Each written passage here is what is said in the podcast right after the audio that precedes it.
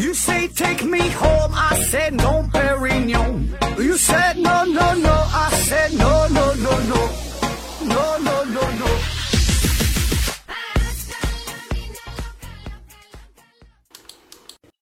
拼命探索，不计后果。欢迎您收听《思考盒子》。今天呢，咱们临时整这么一期节目，因为这几天呢有一个事儿非常的火，就是基因编辑婴儿这个事儿。呃，对了哈，临时插播节目这期就没有奖品了，大伙儿呢就不用转发了。现在呀，我是为了播放量，也开始学会跟风做节目了。那要说基因编辑婴儿这个事儿，在咱们最近这几天的互联网上边，呃，热度非常高，甚至呢比 NASA 的这个洞察号啊登陆火星还要热闹。那很多朋友呢都非常的关心，给我留言了，给我私信哈，想问问看看我有什么态度。那正好呢，我也是一名医生。虽然呢是一名泌尿外科医生，主要研究下三路的，和基因编辑啊这么高端的研究呢没啥关系。对于我来说呀，跨度有点大，但是呢，我可以发挥我的强项，就是瞎编。所以呢，我就是跟风做了这期节目，嗯，瞎逼扯几句，赚赚流量。那接下来的内容呢，你就别当真的听了。这个事件的内容吧，嗯，大家呢基本都知道了，就是呢有一位叫做贺建奎的人，嗯，宣称啊，他们团队通过基因编辑技术。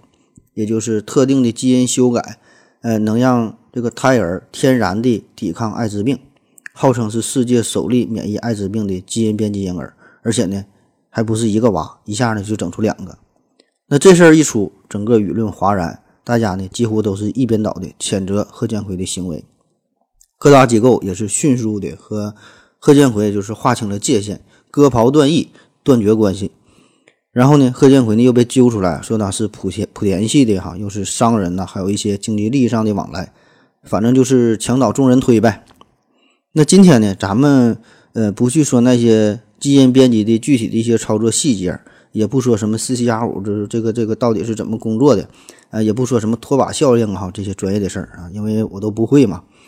嗯，我就想表达一下我非常朴素的、非常简单的一些不太成熟的想法。嗯，说一说就我知道的这个医学研究当中啊，和伦理有关的这些事儿吧哈。然后咱们就顺便分析一下，看看贺建奎他这个事儿这个问题到底出在哪儿？这到底是是一场骗局啊，还是说存在安全性的问题啊？还是说伦理上的问题啊？还是说经济上的问题啊？还是这些都包括呢？啊，我给我给你瞎分析分析。嗯，四大方面，先说第一方面哈，骗局。那先看看贺建奎这个事儿是不是一场骗局呢？那所谓骗局啊，嗯，比如说。我之前做过一系列节目，叫《科学圈的大骗子》。嗯，说法国有一位物理学家叫布朗洛，他呢是声称自己发现了 N 射线，这个呢这就是个骗局。呃，前几年这个小宝方形纸哈，小宝方形纸干细胞事件啊，多狠啊！干细胞，放开那个细胞，有什么事冲我来？这个呢这也是个骗局。那当然了，细分起来，这些骗局呢有一些是主观的，有一些是客观的。那所谓的主观，这种主观造假，就是明知道这个事儿是假的，这个实验是错的。也要去做，然后呢，自己编点数据，那这种事儿哈，在当今的科学圈呢，也是大有人在。嗯，无非呢，就是为了名利二字呗，就想搞个大新闻，自然呢就可以得到更多的科研经费，呃，得到更多的经济上的支持，然后呢，名利双收，嗯，顺便呢还能招几个长得非常漂亮的研究生去开个房，还能抱得美人归。那所谓客观的。就是啊，有些科学家并不是想刻意的去欺骗同行。就是他们真是一不为名，二不为利，真是完全的醉心于自己的研究，就是痴迷于自己的这个科学实验当中。但是呢，有点进入到这种走火入魔的状态了，就太想得到阳性的结果了，或者是太相信自己的能力了，就误以为哈自己的研究就真的成功了。但是实际上呢，这只是他自己的一厢情愿。就这种人啊，就有点不太正常了。那对于这个基因编辑婴儿这个事儿。你咱们看看这个是不是贺建奎他为了名利而导演的，呃，导演的这一场骗局呢？呃，我的回答是呢，有可能，但是呢，这个并不是重点哈，这个并不是因为他是骗局我们才去谴责他。呃，这个事儿吧，话分两头说。一个呢，就是假设说这个是一场纯纯的骗局，嗯，就是说这个贺建奎呢，并没有真正的去做呃基因编辑婴儿这个实验，他所有的数据都是自己他瞎他妈瞎他妈编出来的哈，他的 PPT 呢也是从网上下载的，完事东拼西凑，这种情况啊，就可能性不太大，因为通过咱现有的资料，在网上获取的资料一看，那显然呢，贺建奎他并不是这种行为哈，人家实验是真的去做了，这个这个婴儿啊真的给你编辑了，那否则呢也不会引起嗯这个事件哈，这在这网上引起这个轩然大波，大伙呢又是质疑又是批评的，那否则呢我们就把矛头指向造假这个事儿了。而且现在造假的人这个事儿这么多哈，人家哪有功夫去理理你呀？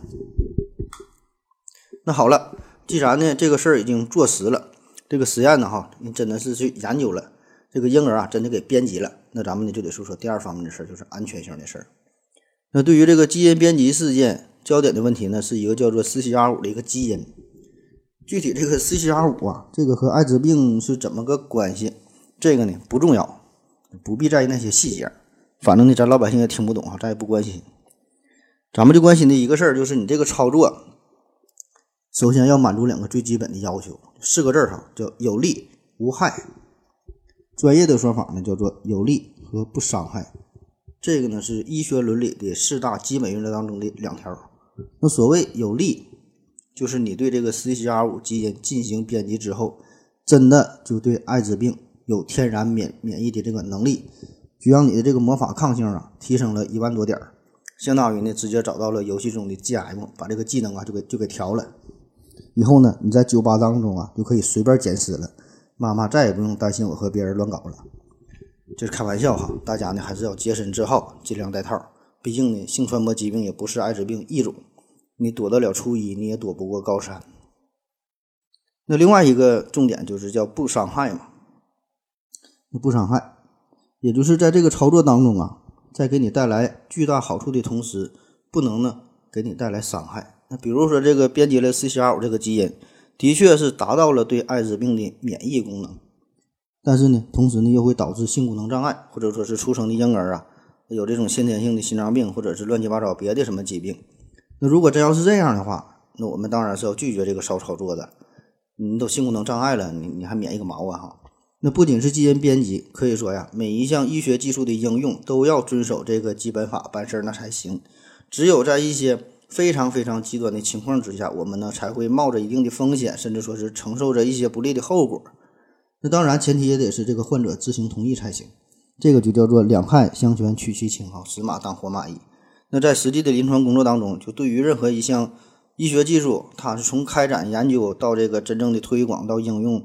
这个这个过程哈都是慎之又慎，哪怕是一片药，那也得是经过一二三四期的临床实验，最后呢才能把这个药送到你的嘴里。那我们看看贺建奎的这个研究啊，是否做到真正的有利无害了？那首先他选择的 CCR5 这个基因呐，嗯，选择的很对哈，嗯，让他呢作为一个消除的对象哈，的确是有很有道理的。因为有研究已经表明了，在西欧的一部分人群当中啊，就存在着非常罕见的。先天性的就自发的 CCR5 的基因突变，注意哈，今天这是自发形成的。那么在突变之后呢，这个基因呢就失去了活性，不发挥作用了。那如果两条对应的这个染色体上面的两个 CCR5 基因都发生了这种突变，那么这个个体就这个人哈，他就拥有了对大部分艾滋病毒株的天然免疫力。注意哈，这句话有两个关键的地方，一个呢是两条，一个呢是大部分。那我们看哈，这个贺建奎他的这个操作。我在网上查了一些资料，说他前期的这个实验呢，呃，并没能同时的敲出 CCR5 的两个等位基因，所以呢，这个 CCR5 基因呢，并不是完全失活的。另外哈，就算是这个 CCR5 基因完全失活，也不能保证对所有的艾滋病病毒都完全免疫，因为目前已知的艾滋病病毒这个毒株啊，总共有四种哈，MNOP，每种呢还都有不同的源头，就这玩意儿它还不一样哈，里边事儿老复杂了，就不同的人种它也不一样。里边的说都特别特别多，所以呢，你这些细节你还没整明白，直接你就放在人体上进行研究，这就是冒天下之大不韪了。那另外还有一个重点啊，就是说你这个操作是不是是不是这个无害的呢？答案呢就是尚不明确，这就非常危险了呗。你看，也就是我们现在啊已经确认了 CCR5 和艾滋病有一定的关系哈，这个事儿保证是有，所以呢，我们就想办法把它给除去掉呗。那可是这个人体结构它这么复杂，各种基因的调控哈，里边谁影响谁，谁控制谁啊？这是到底咋回事？老多事儿了，咱还没整明白呢。那你怎么就能保证 CCR5 就没有别的功能、别的作用呢？你说敲除那就敲除啊。所以呢，结果呢必然会带来极大的风险。万一这个 CCR5 还负责别的事儿呢？什么免疫系统、血液系统、消化系统、呼吸系统、泌尿系统啊，什么什么系统，那老多功能了。所以你这个婴儿是生下来，这对艾滋病免疫了，那别的啥病都来了，你这问题那不就更大了吗？那第三大方面就是这个伦理问题了，那这也是咱要说的重点哈。咱总总听说这个医学实验要符合什么伦理的标准哈，呃，不能克隆人呐，不能直接用人体做一些非常残忍的实验哈，总听说这些事儿。那到底啥叫伦理问题？这个呢非常复杂哈，在医学上，在社会学上，在不同的领域当中。都有自己的伦理规范，但是呢，这个伦理啊，呃，不一样，嗯所以咱们经常也是把这个伦理道德呢，也是呃弄混淆了。就不同的领域当中呢，它都有自己的这个伦理。呃，我就说一下我个人非常粗浅的、不成熟的看法哈，重点说一下这个伦理问题和刚刚说的这个安全问题，它俩有啥关系？就这俩呢，它有一定交集，但是呢，不完全重合。那还是用这个克隆人这个事儿举例子。那在技术层面上，在安全性上，克隆人这个事儿啊。呃，问题并不大，就是说呢，现在呢，很容易就能搞出一个跟你一毛一样的一个人，而且这个人呢，还是健健康康的成长啊，茁壮成长起来。更多的呢，这克隆人呢，就是伦理上的问题，就比如说这个人出来之后，他的身份定位问题，他的这个社会关系问题哈，这些方面的事儿哈，这个就是纯伦理问题的伦理问题。那还有一种呢，就是由安全问题引发的伦理问题。那比如说，有一位非常疯狂的科学家，他就想研究看看一个人喝了喝了一杯这个呃百分之九十九的这个酒精之后，看看有什么生理反应。他就想研究看看这个吃屎到底和感冒有没有关系。然后呢，他就用人体做实验。那显然呢，这个就是由安全性引发的伦理问题了。那明确了这两种情况哈，咱看看这个贺建奎的这个骚操作哈，这个呢就是非常典型的，嗯，由于安全性得不到保障所引发的伦理问题，就触碰了这个伦理的底线。因为这样编辑的婴儿啊，这个出生之后呢，可能会面临着巨大的健康的隐患哈，那个健康的风险，这个呢就是问题所在。但是呢，咱得强调强调一下哈，起码呢，我个人感觉，基因编辑这个事儿本身呢是没有任何问题的，老铁没毛病。这个呢，这是一项技术哈，基因编辑这是一个技术，就看你怎么用。那啥叫基因编辑？这个就和就像咱们用电脑打字一样，你写文章。可以删除一个字儿，删除一个词儿，也可以往上添加一个字儿，添加一个词儿，也可以进行替换，也可以调整一下顺序。嗯，具体人家这科学家怎么去做的哈，怎么编辑，那咱不用管啊，咱就领会这个精神的就行了。那当然了，对于基因编辑这个事儿呢，也是存在着多种不同的观点吧。我跟你说几个比较有代表性的，比如说有一部分人就觉得，凡是涉及基因编辑的操作，这个都是违背伦理的。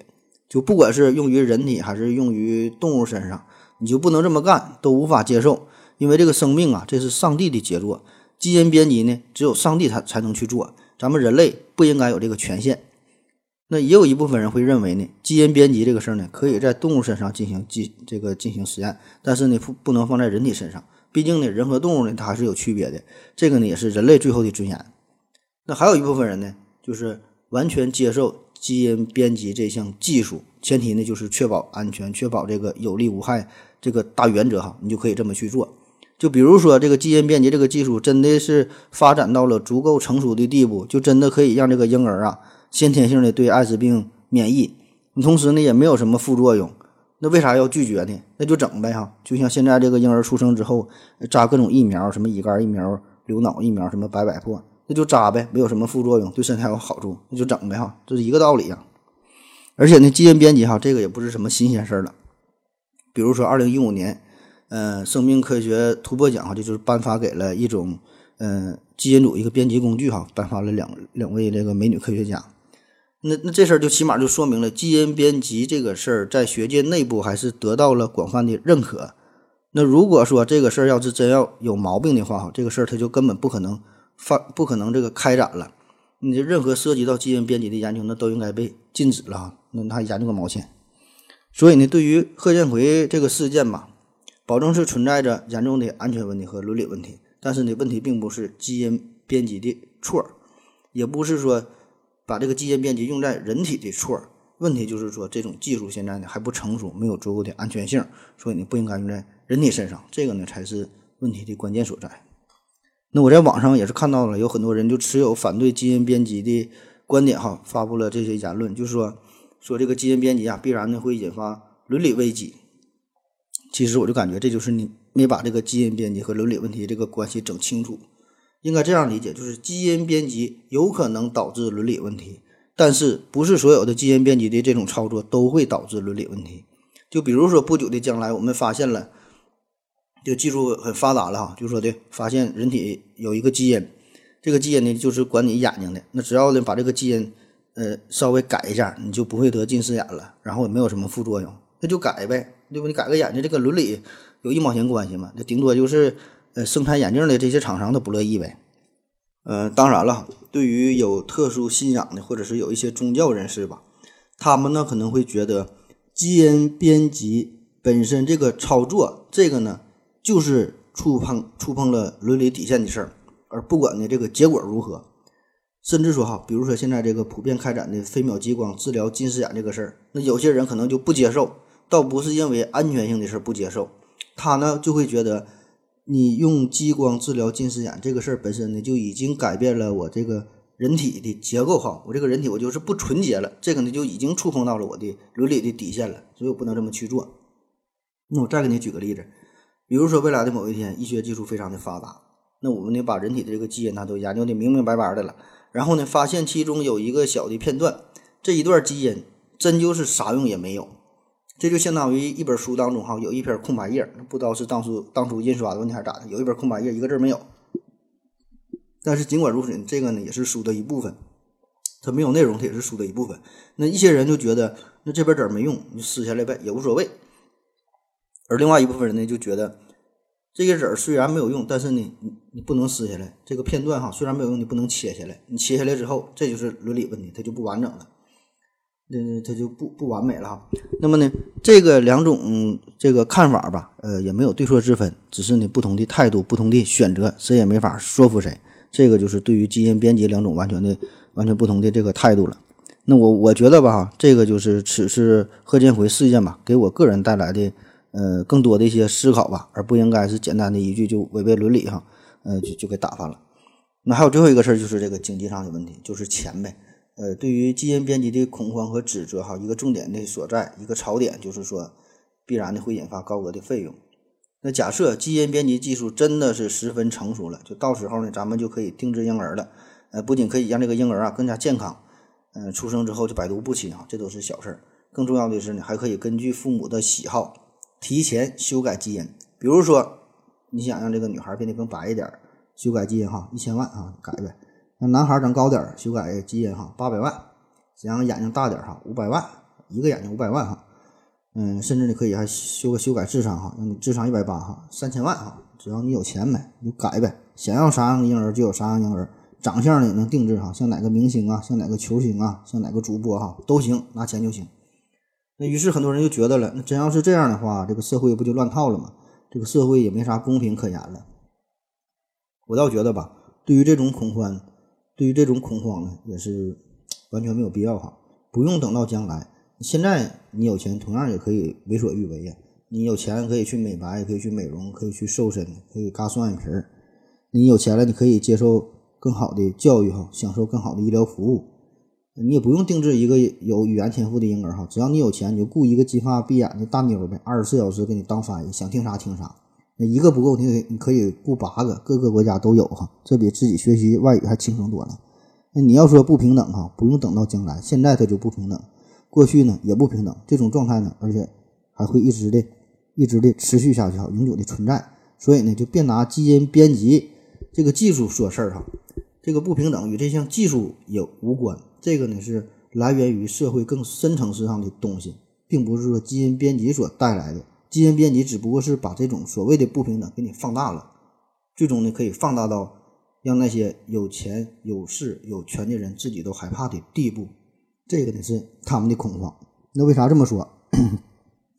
我们可以设想一个这个极端的情况，就是修改基因能够延续生命，一块钱就能给你续一秒，那一年呢是三千多万秒，咱打个折吧，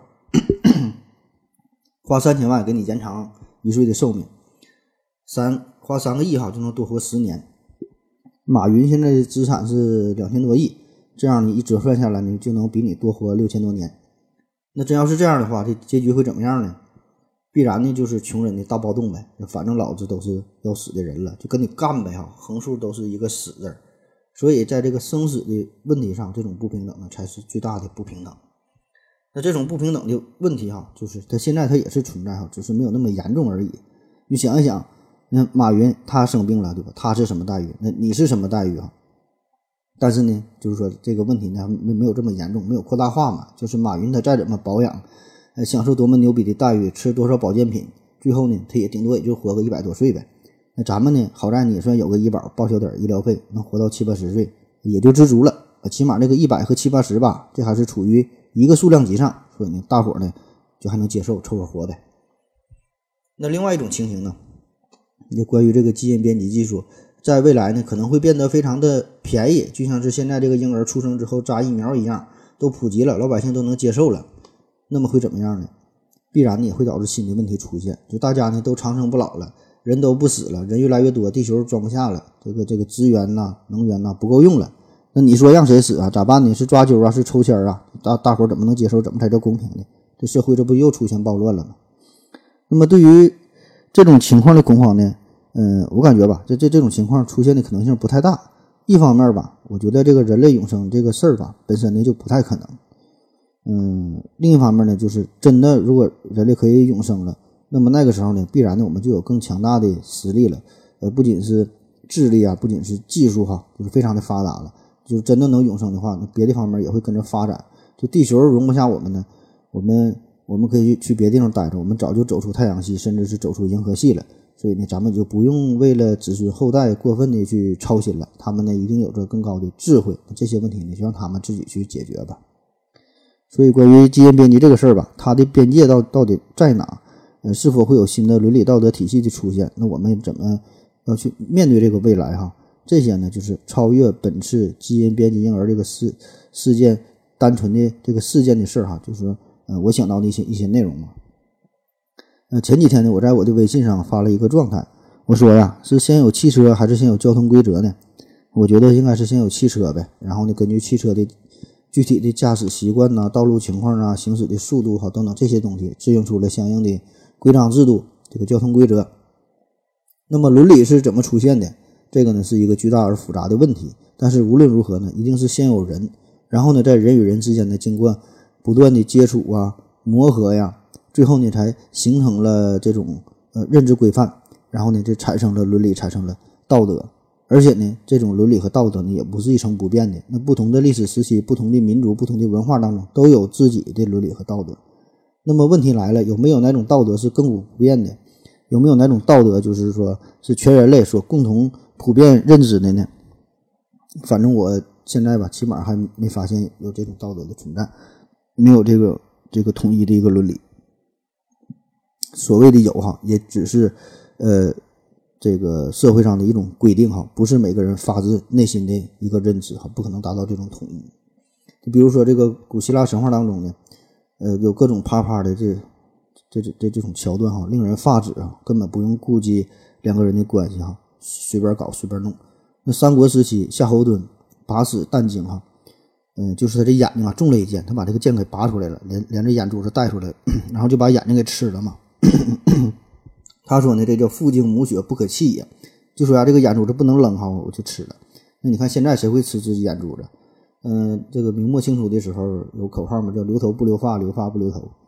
那现在呢？有些地方呢，仍然可以合情合理合法的娶好几个媳妇儿啊，这这事儿让咱们十分羡慕。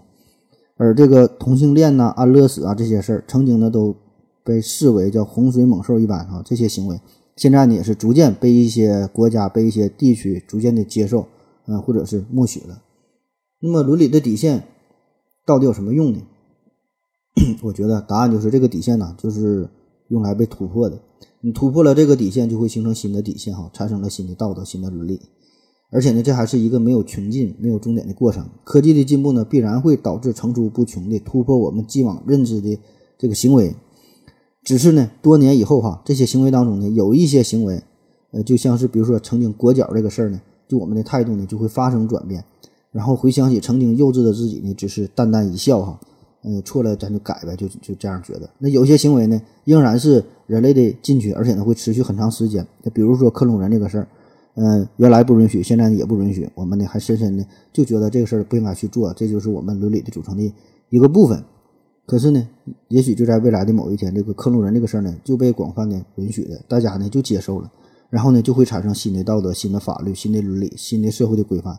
呃，到那时候呢，我们就觉得这事儿呢其实也没有什么不可以的哈。啊，但只不过呢，到那个时候呢，又会出现新的禁区，等待着新的人们去触碰。好了，以上就是今天的这个节目。啊，对了，那个正经长篇的关于这个动物速度那个事儿哈，这个要说到天上飞的了。呃，这个咱正常更新哈，别着急，就这一两天的事儿。好了，感谢大伙儿的支持啊，谢谢大家，再见。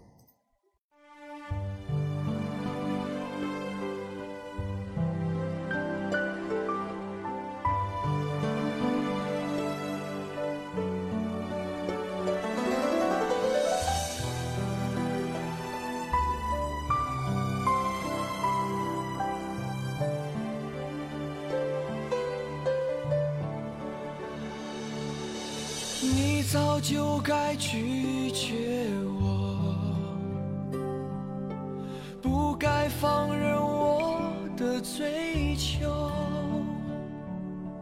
给我渴望的故事，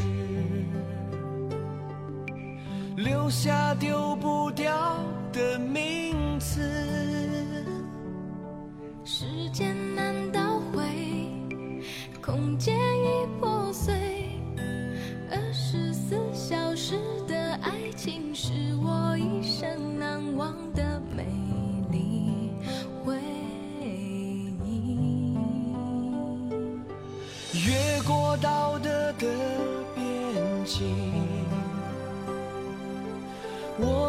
走过爱的禁区，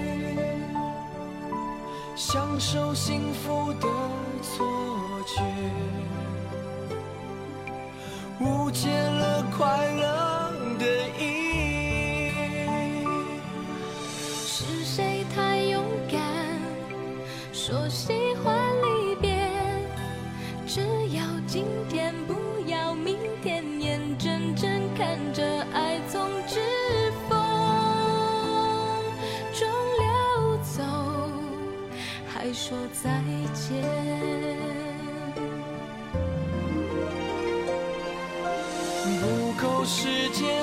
好来爱你。早该停止风流的游戏，愿被你抛弃，就算了解而分离，不愿爱的没有答案结局。不够时间好好来恨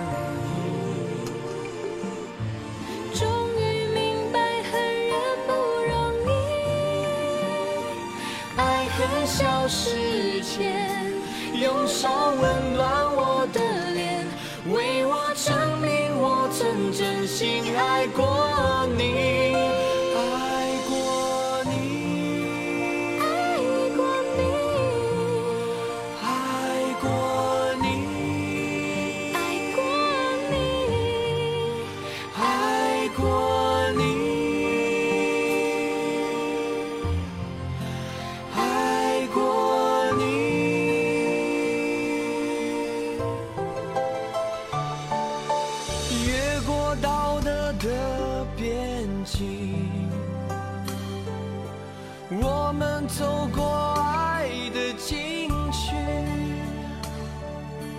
享受幸福的错觉，误解了快乐的意义。是谁太勇敢，说喜欢离别？只要今天，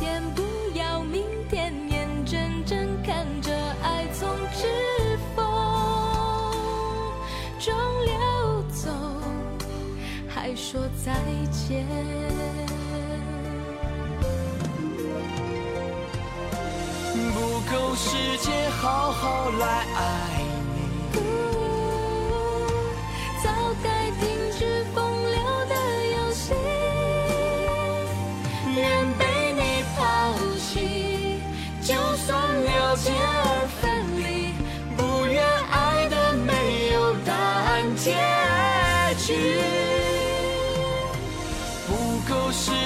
好好来恨你。终于明白恨人不容易，爱恨消失前，用手温暖我的脸，为我证明我曾真心爱过你。